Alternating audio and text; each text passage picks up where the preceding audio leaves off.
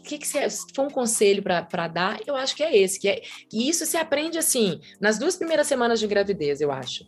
É, você não tem controle. E aí a pandemia vem com esse cartaz, com esse outdoor, dizendo: esquece. Esquece controle, esquece o que você tinha planejado, porque é isso, né? Assim, quem tem, tem filho vai me entender quando a gente fala que horas, que horas você vem? Ah, oito. Você sabe que você vai chegar lá dez e meia, onze, porque o menino, na hora de sair, vai, enfim, aquela loucura.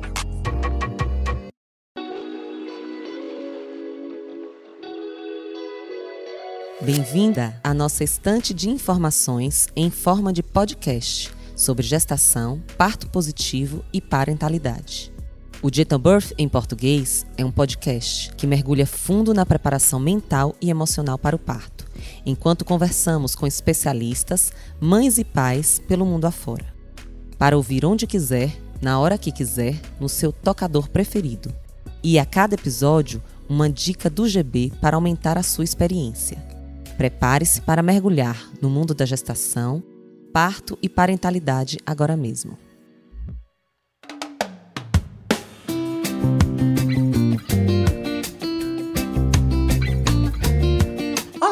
Eu sou a Mona Lisa Barros, a mãe do Léo, da Júlia e do Pedro, vovó do Marcelo, do Felipe e da Malu.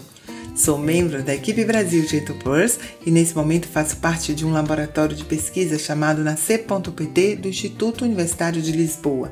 No nosso podcast, a gente sempre recebe alguém que vai falar algo relativo à maternidade, à parentalidade, ao parto. E hoje nós temos uma conversa muito especial. Existe uma maternidade real? Existe uma maternidade que não seja real? O que é isso?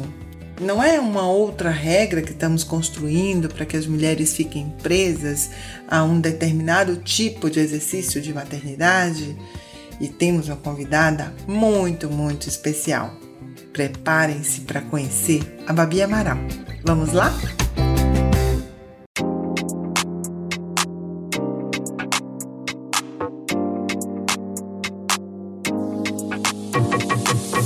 Gente, hoje nós temos aqui conosco a Babi Amaral, mãe de Helena, quase oito, do Francisco, quase três. Ela é comunicadora, atriz da vida real e que vive lendo em voz alta.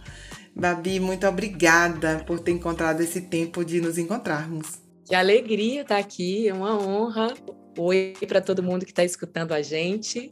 Acho que vai ser boa essa conversa. Então, Babi, é, a gente vai conversar sobre essa. Qual é a maternidade que não é real, né? E aí é óbvio que quando a gente fala de maternidade, atravessa a nossa própria história, né? Você estava falando aí da proximidade do aniversário da Helena e de como isso faz reviver esses, esse marco que é a, a, a entrada deles em nossa vida de forma concreta quando nasce. Como é que foi isso para você? É, então, eu, eu, a gente até estava conversando um, pouquinho antes, eu estava falando sobre isso, assim, que talvez se a gente falasse mais verdadeiramente, principalmente as mulheres umas com as outras, sobre, sobre a, a verdade da maternidade, sobre as dores, e não só sobre as, as fotos bonitas, né? É, as coisas talvez seriam mais fáceis e menos doloridas. Por mais que essa dor também a gente saiba que faz parte do processo né, de crescimento, de expansão, de entendimento. É, quando Helena nasceu, que é a minha primeira, há oito anos atrás, eu sabia pouquíssimo sobre maternidade. Acho que eu fui uma pessoa que busquei muita informação na época é, não sabia da existência de doula, tive uma doula que foi uma figura que para mim foi fundamental, inclusive me acompanhou no segundo parto. Eu falava com, com o Tiago, meu companheiro, eu falava, se precisar sair alguém, sai você, ela fica. Porque eu sentia que era uma pessoa que tinha um domínio ali de, de da, da, da, questão mental, assim, ela, ela me, me dava uma, uma, uma, um foco, uma energia, assim, no olhar, no que ela dizia, que para mim foi muito importante. E, e fui com, com um, um, tive com um obstetra que era um obstetra super legal, mas muito já mais velho, é, que é, sabe aquele obstetra que a, a sogra é, teve já filho com ele, e aí você vai, vai na coisa do afeto. E depois, é, eu não sei se eu me arrependi, porque também eu acho difícil a gente se arrepender da própria história, assim, acho que as coisas também estão aí dadas, mas eu tomei outras decisões, fiz outras escolhas depois. É, por um exemplo dessa, dessa, desse pensamento, assim, de que poderia ser de outro jeito, foi eu entrei em trabalho de parto, minha bolsa, ela estourou quatro horas da manhã, e eu não, tive, não tinha contração, então ele falou: não, vamos esperar, tá tudo certo, você tá bem, tudo bem. Por volta das 10 horas você vai para o hospital, eu te vejo e aí qualquer coisa você volta. Eu le não levei nada, fui de chinelinho, que é o hospital perto de casa, fui andando. E aí cheguei lá, ele falou: não, acho que a gente já vai precisar. É... Eu não lembro agora o que, que ele queria me dar, mas ele falou que era para dar alguma coisa para adiantar o processo. E a minha doula chegou a tempo e falou: não, faz uma sessão de acupuntura, porque ele fazia acupuntura. Ele falou: então tá, então vamos substituir a, a, química por uma sessão de acupuntura. E foi incrível, porque eu lembro que ele falou: vamos fazer uma hora de, de, de sessão. E eu lembro do reloginho batendo assim, dando uma hora, e a primeira contração veio. Não esqueço dessa, dessa cena, assim, dessa sensação. E aí comecei o trabalho de parto, e é muito louco, minha, minha doula fala isso, ela fala, gente, trabalho de parto é como, como sexo, assim, como uma relação sexual, é algo muito íntimo. Você não fica com, chama alguém para fotografar, para filmar, três pessoas para ver, é uma coisa que é um processo ali, né, ali é, é, é, entre, entre duas pessoas, enfim. Por que que eu estou dizendo isso? Porque eu lembro das, da, de, uma, de uma coisa que aconteceu que foi muito pontual, porque eu estava é, é, Mona Lisa, eu tava, eu lembro dessa sensação, parecia que eu tinha sido é, alguém, uma entidade tinha descido em mim. Eu, eu, eu fazia um, um, um sons, eu emitia uns sons que nem eu sabia de onde vinha, a contração vinha, eu dançava, fazia uns movimentos, enfim, tava ali num ritual. E aí teve uma hora que eu falei, quero ir para a água. E aí fui para a água, tava lá, e aí entram duas amigas, irmãs queridas minhas, no banheiro Oi, a gente está aqui, viu? Vai dar tudo certo, que lindo! E aí o que, que aconteceu? Na hora eu saí do transe, pá, e falei, muita dor. Quero, quero alguma coisa, estou sentindo muita dor. Então, assim, como que, né, essa, essa coisa de, de quem tá junto, em que momento que as pessoas estão participando disso. Então, eu lembro dessa sensação de, na hora ter sido tirada, fui tomar uma analgesia e nesse momento eu falava muito assim: eu não quero ficar sozinha em momento nenhum. Falava com a, com a, com a Lena, que era minha doula, e com o Thiago. E nesse momento eu fiquei sozinha porque eles saem né, do, do, do bloco e, e precisam colocar uma roupa, um aparato lá. E nesse momento eu sofri uma violência obstétrica tremenda, que eu só fui ter noção disso dois anos depois, numa reunião de escola, que eu contei, relatei isso para alguém, e aí eu, eu mesma parei e falei, eu me ouvi contando e falei, peraí, eu acho que aconteceu alguma coisa.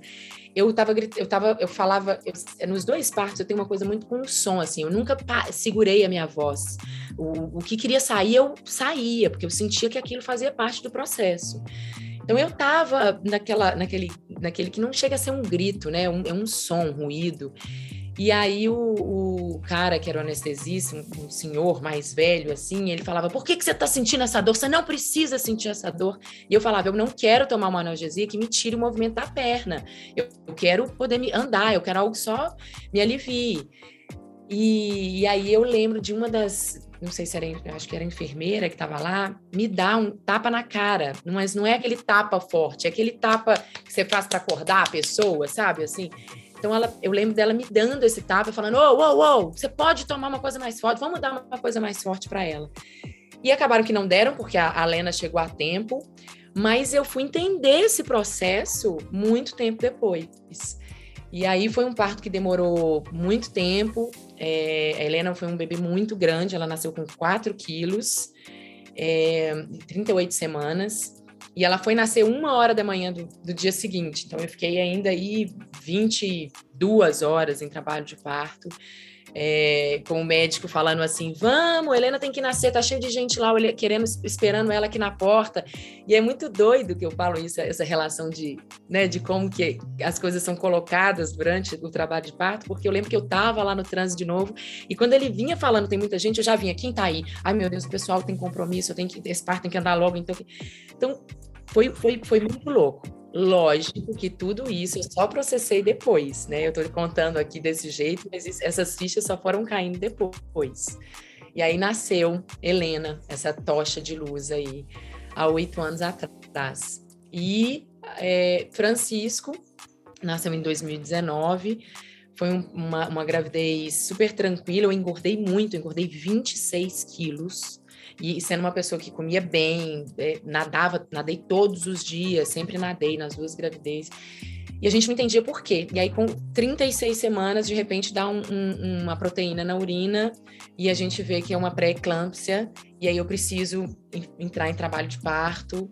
E aí é um, um caso muito surreal, porque eu, eu fui para um hospital, esse hospital negou a minha entrada, porque eles não tinham UTI materna e eles parece que tinham tido o óbito de uma, de uma pessoa, de uma mulher, é, nessa semana por causa de minha pré-eclâmpsia, então eles não estavam assumindo risco. Aí eu fui para um outro hospital, que, era um, que é um hospital público daqui, é, do SUS, Amém, Vivo SUS, onde a minha doula conhecia uma médica que ela falou, deixa ela te avaliar e vamos ver.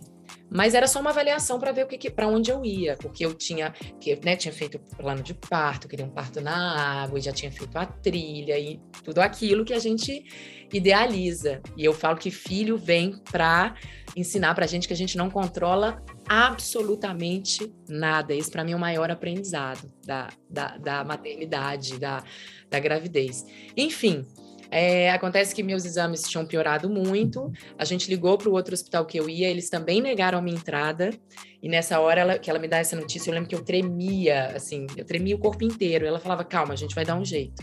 E essa anja, que é a Lidiane, que eu falo que a, eu lembro dela falar comigo, apareceu uma asa assim atrás dela. Ela falou: o que vai acontecer é o seguinte: você vai ficar aqui, eu tô saindo agora do meu plantão, mas eu vou voltar assim que você entrar em trabalho de parto e eu vou fazer o seu parto. Confia em mim, meu amor, é isso ou parei na caixa de sapato aqui na porta, confio, vamos. E foi lindo, assim, ela me acolheu, foi acho que foi o primeiro parto que aconteceu nesse hospital, da forma como foi. Ela arrumou uma bola de pilates, trouxe não sei de onde, ela se mobilizou toda para acontecer. Da... Ela, ela imprimiu o plano de parto, entregou para todo mundo que estava na equipe, enfim, teve uma mobilização muito bonita. É, o parto foi induzido, porque ele precisava nascer naquele momento. E nasceu Francisco, com 36 semanas, pesando 3,7 kg. Ele foi para a UTI, porque tinha uma questão ali da respiração, né? Que o pulmão ainda não estava totalmente é, formado. Mas eu tive uma hemorragia pós-parto. E aí, por conta da pré-eclâmpsia, tive que entrar é, numa cirurgia e nesse momento, Mona Lisa, viraram chaves e chaves e chaves, porque eu não podia tomar anestesia, a pressão ela estava altíssima, chegou a 20, assim, eu não, não, não cheguei a, a, a como chama, convulsionar, não sei como. E eu quase fui. Eu lembro, assim, de olhar para o teto e começar a ver a, a, as coisas meio desfazerem, assim. E eu lembro que eu encontrei no teto um, um risquinho, uma sujeira, um negócio assim. E eu foquei naquele ponto de sujeira, eu olhei naquilo, eu falei, é, eu vou ficar focada nisso aqui e eu não vou morrer. E eu repetia na minha cabeça, essa é a história que eu tenho para mim, então para mim ela é verdadeira. Talvez não tenha acontecido dessa forma, porque o tempo se amplia. Mas eu, eu falei, eu não vou morrer agora. Não é a minha hora, eu não vou morrer. Eu ficava repetindo isso e eu não morri. Eu estou aqui. Eu passei uma semana no hospital, é, com sonda, com toda cheia de coisa, tomando magnésio, tomando um tanto de remédio. Mas foi, eu acho que a, a, a, os sete dias mais. Eu não vou falar os mais felizes, mas os mais iluminados da minha vida, assim porque eu agradecia tanto que eu estava viva, que meu filho estava ali, e que eu tenho histórias incríveis, inclusive, nessa maternidade, porque eu acordava e aí Thiago ia me ajudando com a sonda, com não sei o quê, e aí eu ia, e aí eu me maquiava. E aí maquiava assim, passava um negócio no rosto, botava uma roupa, sentava. E aí no terceiro dia, uma das meninas que estavam, porque era SUS. Então, SUS é assim, dava de tudo, todo tipo de pessoa, todo tipo de família. E aí uma delas vira para mim e fala: "Desculpa, mas acho que a gente reparou aqui que todo dia você tá se maquiando e a gente não tá entendendo por que que você faz isso? Você, tá, você não tá cansada?" Eu falei: "Meu amor, eu tô, mas eu tô tão feliz que eu tô aqui que eu quero estar tá linda, eu quero estar tá E aí, a partir desse dia, todas as mulheres do quarto também levantavam e passavam uma maquiagem, eu colocava uma roupa, o astral do quarto mudou. E isso foi um revolucionário para mim, Mona Lisa. Primeiro, porque eu entendi como é revolucionária a alegria. E é, foi uma virada de chave muito grande nesse sentido de falar: olha o que, que eu, eu transformei a energia do quarto, eu transformei realmente aquelas a, a relação com aquelas mulheres ali. E a partir desse dia, foi, foi libertador, porque esse lugar, assim, acho que quando você passa por uma, por uma, por uma situação dessa, de quase morte, não tem como você voltar para o mundo olhando para as coisas do mesmo jeito, né? Então, é, por que, que eu estou dizendo isso tudo? Porque eu acho, sim, que a, essa minha segunda é, gravidez, esse segundo parto, ele foi, lógico, cada um sempre é diferente, mas ele, ele teve um lugar muito, muito, muito forte, assim, na, na minha vida. Eu, com certeza, lógico, não sou a mesma Bárbara que eu era quando pari Helena e também não sou a mesma mulher, a mesma pessoa depois de parir Francisco. Então, isso tudo, essa história inteira é para dizer que para mim foi muito revolucionário esses dois partos, esses dois nascimentos deles e meus, né? Porque foram dois renascimentos meus também. Você se pariu, né? Também. Me pari, me pari duas vezes, com certeza. E aí, que história é essa de que que maternidade real é essa que as pessoas falam? Existe uma maternidade que não seja real? Como é isso? Pois é, eu acho que esse, esse link, por exemplo, com a coisa da maquiagem, ele tem um pouco a ver com isso. Porque você pensa, né? A pessoa estava no hospital, toda ferrada, fazendo exame, ainda com alguns riscos de saúde ali, e aí ela vai e passa uma maquiagem para mostrar que tá tudo bem talvez, né? Quem, quem, quem passe assim de rapidamente pode, pode ter uma impressão errada. Mas aí é que tá, porque a forma como eu, eu, eu falo sobre isso para essas pessoas que estão ali à minha volta é diferente. Não é que eu quero falar que, olha, tá tudo bem, olha como eu tô linda mesmo com isso tudo. É como a gente consegue transformar, sair desse lugar e ir para um outro de uma forma talvez mais le leve, com algum com certa alegria, mas sendo verdadeira, porque também a gente não pode passar por cima, né, da tristeza, do medo, da ansiedade. E aí quando eu, eu, eu falo isso da maternidade real, eu, eu realmente acredito, assim, não é que exista uma maternidade que é real, mas a gente precisa falar também das dores e não só da alegria, porque senão vira uma mentira porque não é assim, né? Eu, eu lembro de eu, eu amamentando Helena, eu tive muita, tive laceração no peito, e eu lembro, lembro de amamentar ela e olhar para ela, ela com um filete de sangue, assim, saindo na boca do meu peito, enfim, um sofrimento, mas eu tinha que amamentar, eu tinha que dar conta, porque senão eu não era uma boa. E aí eu lembro de uma. Ela devia estar com uns 10 dias. Eu lembro exatamente de eu parar e vir a imagem da, da da, no hospital tinha um cartaz da Juliana Paz com uma camisola de renda, com um peito empinado, lindo, amamentando a filha dela com um rosto maravilhoso. Eu falei, por que Deus? Eu não consigo amamentar desse jeito. Eu tinha comprado camisolas lindas, sabe? Estava preparada para fazer aquele book, mas não, não foi assim. Por quê? Porque eu não sabia que não era assim também. Pode ser que seja? Pode né? Não é que precisa ter o sofrimento. Isso foi algo que eu aprendi também há pouco tempo. Inclusive, numa situação, conversando com Lua, que já passou por aqui, né? É, estava numa, numa conversa e caiu uma ficha. É, Mona Lisa, que eu falei, gente, é isso, que loucura. Eu, eu tive um encontro com uma figura que eu não tenho intimidade nenhuma, numa festa de casamento, e a gente na mesa, ela tinha tido filho há pouco tempo, eu também, e aí, o filho dela devia ter o quê? Sei lá, dois meses, pareava um pouco com o meu, e aí eu falei, ei, como tá a amamentação? Ela, não, não tô amamentando à noite mais, eu, eu tirei porque eu não dou conta, eu, eu sofro muito com a coisa do sono. Eu carreguei essa, essa corrente dessa mulher falando isso comigo durante anos. Eu falava, gente, que absurdo! É um absurdo essa mulher não assumir a maternidade como ela tem que assumir. Por quê? Porque é muito fácil. É, é muito fácil também ser mãe. Você tem um menino e não dá mamar de madrugada, porque. E aí, nessa conversa com a Lu, a gente estava falando sobre isso, sobre por que que a maternidade, para ser real, ela precisa estar tá ligada ao sofrimento. Aí eu falei, é verdade. Porque se a mulher não sofrer, se a sua amiga ali não tiver. Ah, mas aí também é muito fácil. Por que, que não pode ser fácil?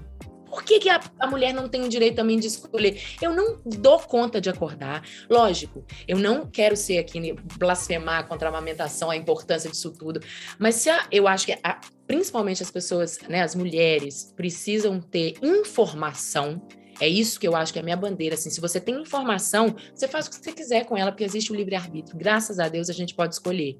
E também arcar com as consequências, porque cada escolha tem uma consequência. Mas a gente pode escolher, isso é maravilhoso. Então, por que uma mulher não pode escolher um caminho? Né? Por que, que a gente tem que ficar julgando o tempo inteiro? Tá certo, tá errado, é assim, não é assim. Então, eu acho que quando eu, eu, eu falo muito disso da maternidade real, um, é a maternidade que funciona para você.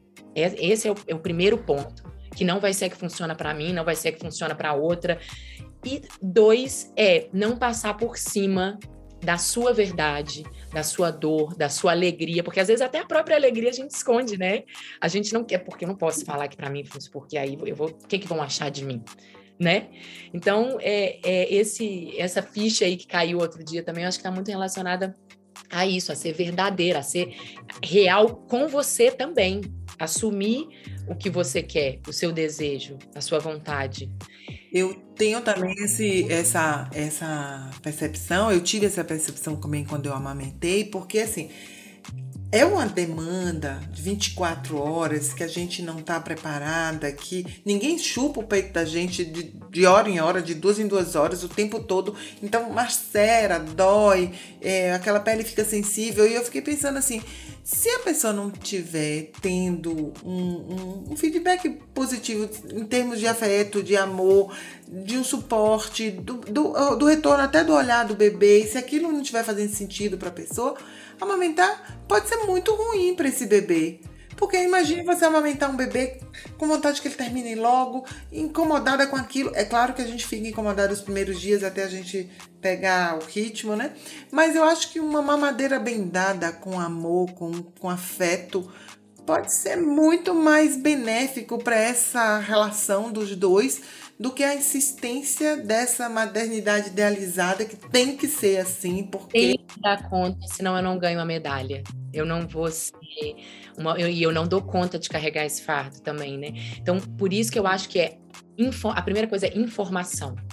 Se você tem a informação, você, o que, que você faz com ela é uma questão sua o que você dá conta. Eu tive uma amiga há pouco tempo, inclusive, que eu lembro que eu sofri muito com, com essa, essa a questão da amamentação dela, porque ela foi até o fundo do poço.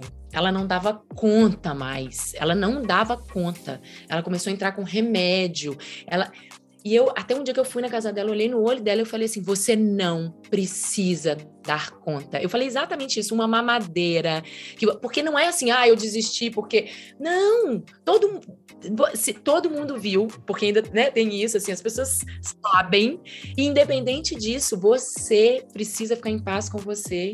Você fez tudo que você dava conta, você foi até onde você dava conta. Agora você precisa cuidar de você. Porque o que, que adianta você estar tá amamentando lindamente, mas tá aí se enchendo de remédio, de antidepressivo, para conseguir passar por essa etapa? Eu acho que também a pandemia agora deu um tapa na cara da gente de dizer dos limites, né? Primeiro que ela nos impôs limites que a gente nem imaginava que viveríamos. E, e, o encontro com a maternidade frente a todas as demandas da vida nos obrigou a perceber que a gente não pode tudo, que não dá para poder segurar todas as pontas e ficar em pé, sem balançar, sem cair, sem chorar. Então, acho que eh, abriu esse espaço maior para esse respeito do limite de cada um. O que, que você acha? Como é que foi a pandemia para você aí com suas crianças, com suas ideias, com as suas coisas, com a maternidade? Nossa, para mim foi. Eu vou te falar que foi, mas ainda tá sendo, porque eu acho que agora. Tô... Sabe o, o puerpério? Que você fala assim, acho que é agora que eu tô saindo do puerpério, da, né? Assim, acho que nós que fomos, estamos conscientes, que vivemos real. A, a, gente pode falar da pandemia real, né? A gente está falando da maternidade real, tem a pandemia real, porque teve gente que viveu algo paralelo, né? É, vai muito de encontro com isso que a gente está falando do controle. né? É, e é que eu falo que realmente a maternidade ela veio para tirar, para mostrar para mim. Quando as minhas amigas me perguntam o que, que você, que, né, estão tendo filho agora, eu tive, fui uma das primeiras que, que engravidei, e elas falam: o que, que, você, se for um conselho para dar, eu acho que é esse, que é, e isso se aprende assim, nas duas primeiras semanas de gravidez, eu acho. É, você não tem controle. E aí a pandemia vem com esse cartaz, com esse outdoor, dizendo: esquece esquece controle, esquece o que você tinha planejado. É isso, né? Assim, quem tem, tem filho vai me entender quando a gente fala: que horas, que horas você vem? Ah, oito. Você sabe que você vai chegar lá dez e meia, onze, porque o menino, na hora de sair, vai, enfim, aquela loucura. Então é isso, né? O que, que você vai fazer daqui a um mês? Não, não sei. Não, não, não consigo. E aquilo que você tinha. Acabou, acabou o planejamento. E aí, o que que a gente vai de encontro? com agora. É só isso que a gente tem. A pandemia, para mim, ela assenta essa, essa, essa, essa certeza que eu já tinha, que o, né, o, esse, esse, essa, essa vivência, essa experiência eh, da, da, do nascimento de Francisco me, me afirmou. A gente só tem o agora. E aí, com isso, lógico, eu vou falar da minha experiência real, porque não adianta eu falar isso, Monja Coin, fiquei lá vivendo agora, não. Por quê? Por mais que eu saiba disso, eu tenho, eu, eu falo que eu, eu sou igual a Hebe, eu não tenho medo de morrer, eu tenho uma dosinha, tenho muita dosinha de morrer. Então eu não queria morrer agora. Então eu, eu, eu, eu fiquei, eu, eu fiquei, foi, foi muito complicado para mim. Eu cheguei num processo de depressão que eu saquei, porque a depressão a gente acha que é só quando você fica na cama, você não dá conta de levantar. Não, você pode eh, viver uma depressão enchendo a piscina de, de plástico no quintal, dando um jeito de sobreviver, mas eu comecei a sentir uma tristeza muito grande. E lógico, criança é esponja, né? Então, é, Helena, principalmente, que é pisciana, inclusive, então, mística até onde não poder mais, oito anos, tem um altarzinho dos cristais dela, inclusive o aniversário dela é sábado, uma das coisas que ela pediu são cristais. Ela, na hora, absorveu. E aí, o que que acontece também? o corpo grita. Então ela começou a ter um problema na garganta, ela começou a ter uma dor forte no estômago. E aí eu também comecei a perceber que eu precisava de alguma forma viver e por, e tudo isso que eu estava vivendo, esse processo de medo, esse processo de angústia, mas com algum filtro, porque ela não dava conta também de absorver isso tudo, porque ela tem oito anos, né? Então a gente viveu dois anos aqui muito isolados, é, o que foi muito bonito também, porque passar esse processo bonito e, e, e privilegiado, passar dois anos com os meus filhos, vivendo nessa loucura, né, assim, vendo todo o sofrimento dela. Francisco ainda muito sem entender, porque para ele esse é o mundinho dele, então ele estava também bem. Mas foi, foi, foi muito bonito esse processo em conjunto, nós quatro, assim, na dor e na alegria, sabe?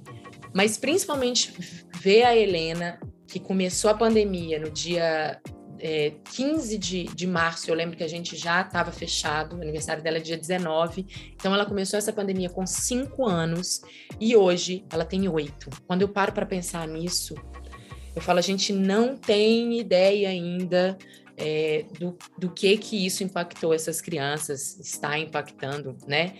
É, então, assim, é isso. Assim, e, ela, e ela dá conta de externalizar. Ela fala é, da, das dificuldades, e eu, eu, dou graças às deusas, assim, que ela dá conta de externalizar, né? Porque inicialmente ela não dava, então por isso a dor de garganta, por isso a dor no estômago. Mas foi, foi um processo muito difícil. Não, não foi fácil, assim, as mortes que aconteceram em volta, foi tudo, foi tudo muito pesado, né? Não tem como passar. Acho que como, como não tem como passar por uma maternidade ilesa, também não tem como passar por uma pandemia dessa sem, sem nenhuma marca. Exato. Inclusive, assim, você traz dois pilares do, do Gentle Birth, que é o mindfulness, né, de estar presente, esse, esse exercício que a gente convoca as pessoas de viver o aqui e agora de forma é, presente, consciente, intencional. E, é, e uma, uma máxima que nós falamos é assim, a gente não controla, não controla, tem há coisas que não são controláveis, então a gente só controla o que for controlável. Se é algo que não está sob seu controle, não deve ser objeto da sua preocupação, porque não cabe a você decidir isso. Então a gente precisa. A gente tinha que ter o gente é, life. Porque isso é para a vida. Pensa, não é? A gente precisa estar tá presente. Sim, a gente precisa estar tá aqui, agora. E a gente não pode se preocupar, a gente não pode gastar um segundo sequer com algo que a gente não controla. É a vida, é, é assim, né? Então, é trazer. Isso que você falou do, do, do, né, do, Você falou agora e eu fiquei pensando, tem a ver com essa, essa, esse exemplo que eu dei do, do parto da Helena quando o médico falava assim, tem gente lá fora, ou quando as amigas chegavam, oi, tô aqui, era exatamente, eu saía do presente, eu saía do agora, eu saía desse, e via para outro para outro lugar, né? Então, é, se você está aqui, a gente tem uma coisa aqui em casa que, que, é, que é muito legal, que foi uma experiência que eu vivi também uma vez que Tiago e Helena saíram para ir na, eles tinham ido domingo, é, Francisco não tinha nem nascido, no supermercado comprar alguma coisa para o café da manhã e demoraram-se mais de uma hora para voltar.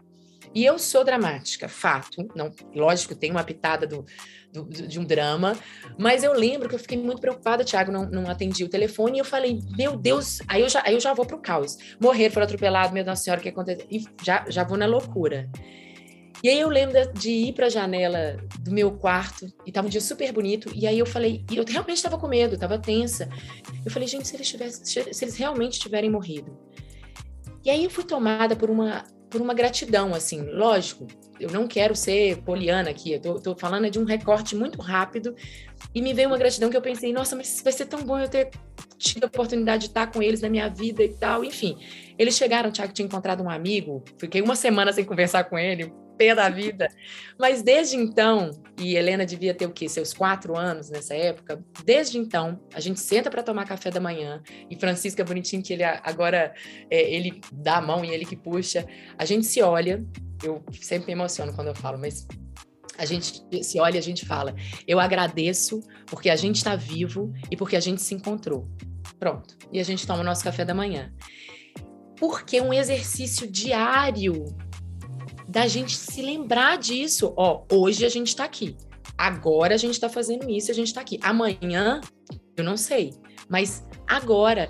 E se não for um exercício, a gente é muito difícil lá na frente a gente conseguir recuperar essa essa verdade, é isso, né? Então, por isso que eu acho muito bom a gente se lembrar disso todos os dias. Exato, porque a vida só existe hoje. Ontem foi passado e amanhã é uma abstração, só existe hoje, aqui, agora, né? E é nesse lugar que a gente se encontra.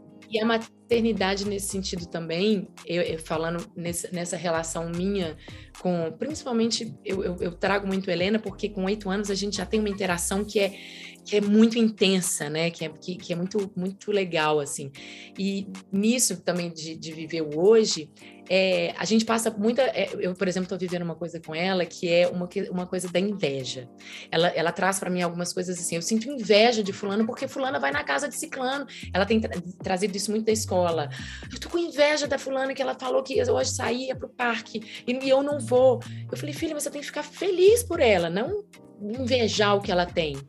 E a gente fica muito nesse lugar. Ai, minha filha vai ser uma pessoa que inveja. Ou outro dia ela chegou com um negócio que ela achou no Achados Perdidos e trouxe porque achou muito bonito. Ai, minha filha vai, vai, vai ser uma cleptomania que vai. Com, se a gente também pensa que a gente, que os nossos filhos, que a, a gente é hoje, a gente está assim, a gente não é assim. E que amanhã ela vai ser uma outra coisa, que ontem ela.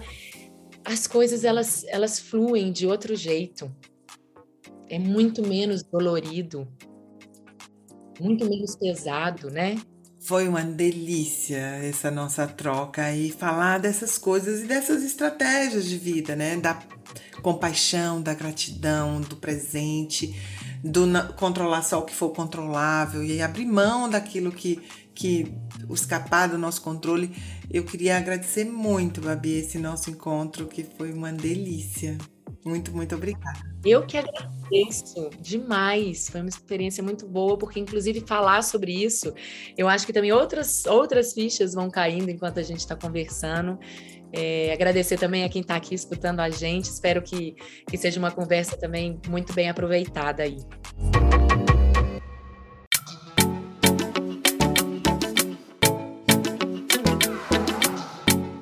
Agora é hora da nossa dica GB. Vamos perguntar à nossa convidada de hoje, a Babi Amaral, que dica ela dá às mulheres e homens que possam estar nos escutando. E aí, Babi, o que, que você deixa para quem está aqui conosco? Eu queria é, todas as mulheres que estão nos escutando a parar um pouquinho do dia, parar mesmo, com presença, e colocar uma música do Caetano para ouvir, que chama Não Me Arrependo. Eu, é uma música que eu gosto muito e que outro dia, fazendo café da manhã na cozinha de manhã, ela tocou e eu comecei a derramar um mar pelos olhos, porque ela bateu em mim de um outro jeito e eu comecei a escutar essa letra como se fosse eu, pequenininha, aquela Babi, pequenininha, falando para essa Bárbara de agora. E eu achei que foi tão bonito, tão transformador, que eu queria também que outras mulheres passassem por essa experiência. Então, não me arrependo do Caetano Veloso. E eu gostaria de pedir um presente. Você que vive lendo em voz alta, quer ler essa música pra gente? Acho ótimo. Vamos, vamos agora? Assim, quem sabe faz ao. Vamos. Então, tá bom. Eu não me arrependo de você. Você não me devia maldizer assim. Vi você crescer, fiz você crescer, vi você me fazer crescer também para além de mim. Não, nada irá nesse mundo apagar o desenho que temos aqui. Nem o maior dos seus erros, meus erros, remorsos farão sumir. Vejo essas novas pessoas que nós engendramos em nós e de nós nada, nem que a gente morra, desmente que agora chega a minha voz. Nada, nada, nem que a gente morra, desmente o que agora chega a minha voz. Eu não me arrependo de você. Você não devia me maldizer assim. Vi você crescer, fiz você crescer, vi você me fazer crescer também para além de mim. Que lindo! Um presente! oh, Babi, muito, muito obrigada. Um beijo grande.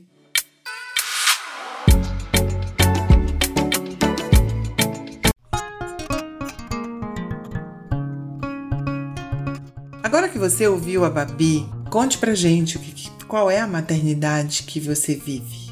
Como é? Quais são os desafios que você quer compartilhar conosco. Vai ser muito legal fazer essa troca. Hoje eu quero convidá-los também a conhecer o Instagram da Babi Amaral, arroba Babi Amaral.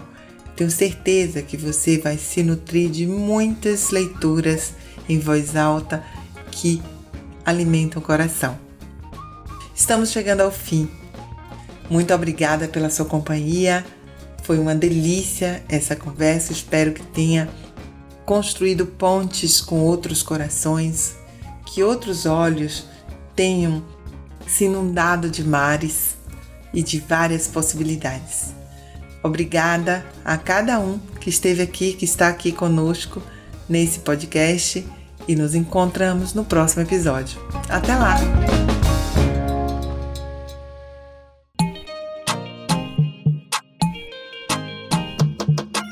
A gente chegou ao fim de mais um episódio. Se você quiser saber mais sobre o Gentle Birth, siga a gente no Instagram. Por lá, você terá acesso a muitas outras informações. E se o seu objetivo é preparar a sua mente e controlar suas emoções durante a gestação, o parto e o puerpério, baixe o app Gentle Birth Hypnobirth, disponível em iOS e Android. Chegamos ao fim, calmas, confiantes e no controle de nossas emoções. Até o próximo episódio do podcast Gentle Birth em português.